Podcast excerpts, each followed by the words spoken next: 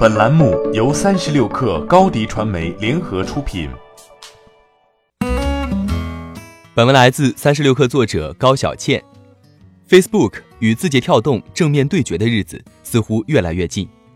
据 CNBC 报道，字节跳动旗下海外短视频 TikTok 最近在硅谷设立了新的办公地点，而具体选址颇有意思，在加利福尼亚山景城。此前，Facebook 旗下消息应用 WhatsApp。就曾在此办公。还需说明的是，该位置与 Facebook 总部也仅有数公里之远。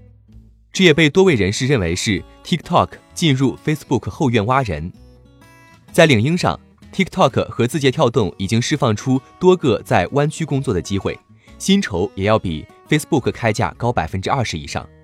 截至二零一八年，字节跳动已经从 Facebook 陆续挖走二十多人。除了薪资。字节跳动吸引人才的地方还在于其高成长性。目前，字节跳动已经是估值超七百五十亿美元的超级独角兽。多家媒体报道，其正在准备 IPO。按照此前公布的数据，字节跳动系已经有七亿日活用户，其中二零一六年九月上线的抖音日活超三点二亿。相比而言，Facebook 系日活超二十一亿，包括 Facebook、Instagram、WhatsApp 等。在国内。字节跳动与腾讯的关系非常微妙，头疼大战持续良久。字节跳动认为微信变得臃肿，甚至用多闪年轻产品经理作为刺激点，极力发展自己的社交产品。但是在多闪、飞聊等都没有大起色后，字节跳动在通过各种方式借力微信的流量。这种微妙的关系同样在字节跳动和 Facebook 之间慢慢生长。一位 TikTok 员工告诉三十六氪，他们与 Facebook 一直和平相处。但现实显示，这或许只是暂时的和平。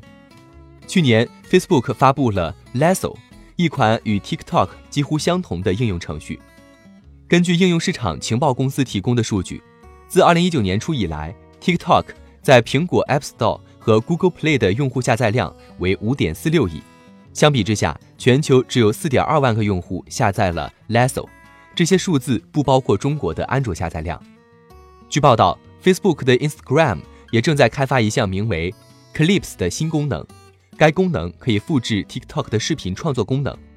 媒体还报道，为了打击 TikTok，扎克伯格还在最近的内部会议上提出新战略，让 Lasso 进入到 TikTok 还未进入的市场，比如墨西哥。媒体曾于十月一日公布的录音文件透露，Facebook 创始人马克扎克伯格在七月的内部会议上说道。TikTok 已经成为其主要竞争对手之一，这些话也意味着 TikTok 已经开始与 Facebook 争夺年轻用户了。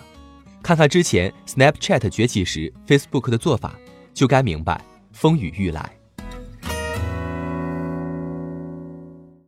欢迎添加 baby 三十六克 b a b y 三六 k r 加入克星学院，每周一封独家商业内参，终身加入学习社群，聊风口谈创业。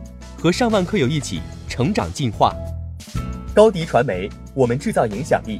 商务合作，请关注新浪微博高迪传媒。